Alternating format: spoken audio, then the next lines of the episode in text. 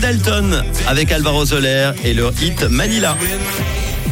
Tout de suite, on fait le point sur l'actu de ce jeudi 16 juin, l'essentiel de l'actu rouge avec Pauline. Bonjour Pauline.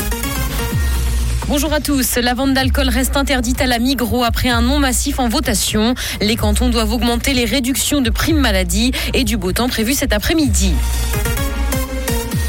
La vente d'alcool reste interdite à la Migros après un non massif en votation. Les coopératrices et coopérateurs du groupe ont massivement plébiscité le maintien de l'interdiction en vigueur dans ces magasins et restaurants. Ils sont plus de 630 000 à avoir participé à ce vote. L'interdiction de vente d'alcool est en vigueur depuis 1928 alors que l'entreprise a été fondée en 1925. Son fondateur a édicté cette règle pour protéger la santé publique.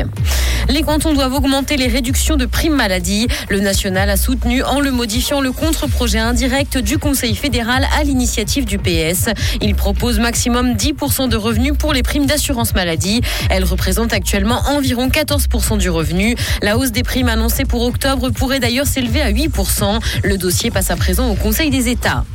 Les jeunes étrangers nés en Suisse ne seront pas suisses. Le national n'est pas prêt à passer au droit du sol pour l'obtention du passeport. Il a d'ailleurs refusé une initiative parlementaire qui allait dans ce sens. Elle proposait qu'un enfant né en Suisse de parents étrangers scolarisés et socialisés dans le pays puisse, dès ses 18 ans, obtenir la nationalité. Les étrangers âgés de 0 à 19 ans représentent 20% de la population étrangère.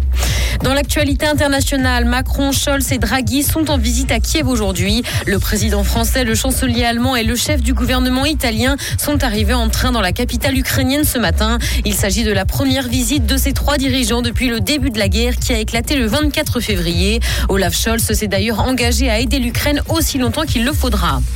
Photoshop sera bientôt gratuit pour tout le monde sur Internet. Adobe va offrir le logiciel aux internautes. La version web permettra d'utiliser les fonctionnalités de base sans avoir besoin de licence.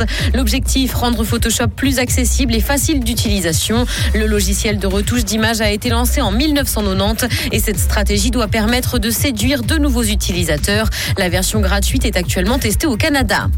Cinéma, Taylor Swift a réalisé son premier court métrage. La chanteuse rêve désormais d'être derrière la caméra pour un long Elle fréquente d'ailleurs les plateaux de tournage depuis ses 15 ans. Pour elle, passer à la réalisation est juste une extension de sa créativité. Il va faire beau et chaud cet après-midi malgré la présence de quelques nuages. Côté température, le mercure affichera 30 degrés à Montreux et Morges ainsi que 31 à Genève. Bon après-midi à